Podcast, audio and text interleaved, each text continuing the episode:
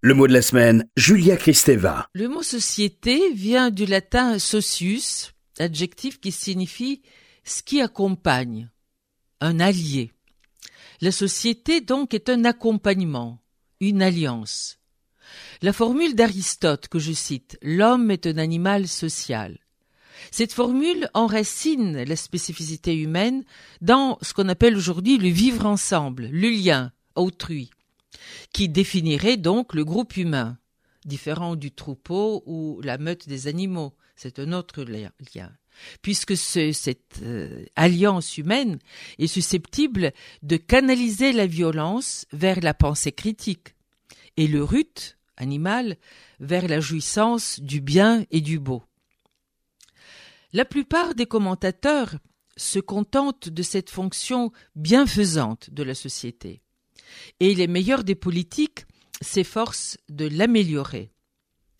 Les penseurs ne manquent pas, euh, toutefois, qui euh, tirent le signal d'alarme, soit parce que, comme le dit Hobbes, l'homme est un loup pour l'homme, et pas seulement bienfaisant, soit parce que la société elle-même comporte les moyens de sa déchéance.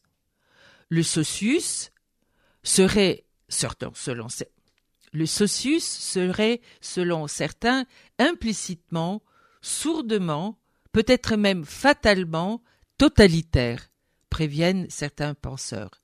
Prenez garde, résistez à l'étranglement social, disent-ils en substance.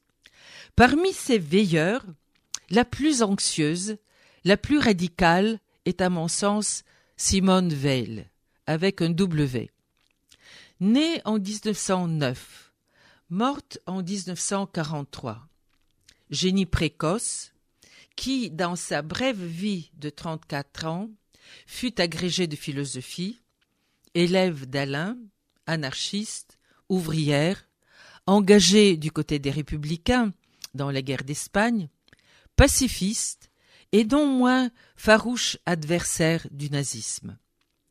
Réfugiée dans le Midi, après avoir fui Paris occupé, Simone Veil rejoint la France libre à Londres, bien que désapprouvant la politique de De Gaulle et découvrant la foi chrétienne.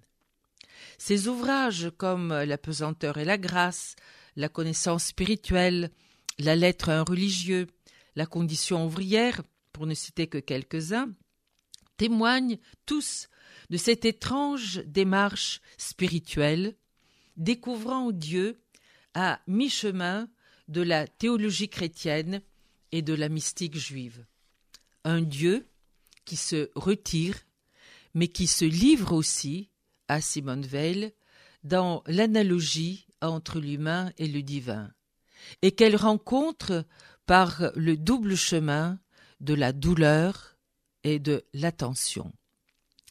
Les allusions à la politique ne sont nullement absentes, comme par exemple cette charge contre euh, ce que Simone Veil appelle, après euh, Platon dans sa République, je cite, le gros animal. Qu'est-ce que c'est le gros animal? En opposition à l'aristotélitisme, en opposition à l'aristotélisme consensuel, selon lequel, je l'avais rappelé au début, l'homme est un animal social, voici que, ici, chez Simone Veil, la société est perçue comme un gros animal, c'est-à-dire la multitude qui, comme le fait la bête, impose ses caprices à ceux qui la nourrissent. Je la cite. Le gros animal est sensible au prestige. L'humilité est la seule vertu qui n'a pas d'image ressemblante euh, dans la morale du gros animal. Et pharisien, un homme vertueux par obéissance au gros animal. Fin de citation. Et aussi, je cite encore, le gros animal a pour fin l'existence, je suis celui qui suis. Il le dit aussi. Il suffit d'exister, mais il ne peut ni concevoir ni admettre qu'autre chose existe. Il est toujours totalitaire. Fin de citation. Et encore, je cite, l'Église a été un gros animal totalitaire. Elle a commencé le tripoté. L'Église a été un gros animal totalitaire. Elle a commencé le tripatouillage de toute l'histoire de l'humanité à des fins apologétiques. Fin de citation. L'Église, gros animal, sans doute. Tous les appareils politiques, certainement. La société du spectacle et de l'hyperconnexion ne cesse de nous visser à ce qui existe, bien sûr. Et il faudrait voter après ça? Pourquoi pas? Peut-être le feriez-vous, après m'avoir entendu, mais avec plus de sérénité. Ou peut-être vous cesserez d'être abstentionniste. Écoutez encore Simone Veil, je la cite. La répugnance de faire une action bonne est signe qu'elle est vraiment bonne.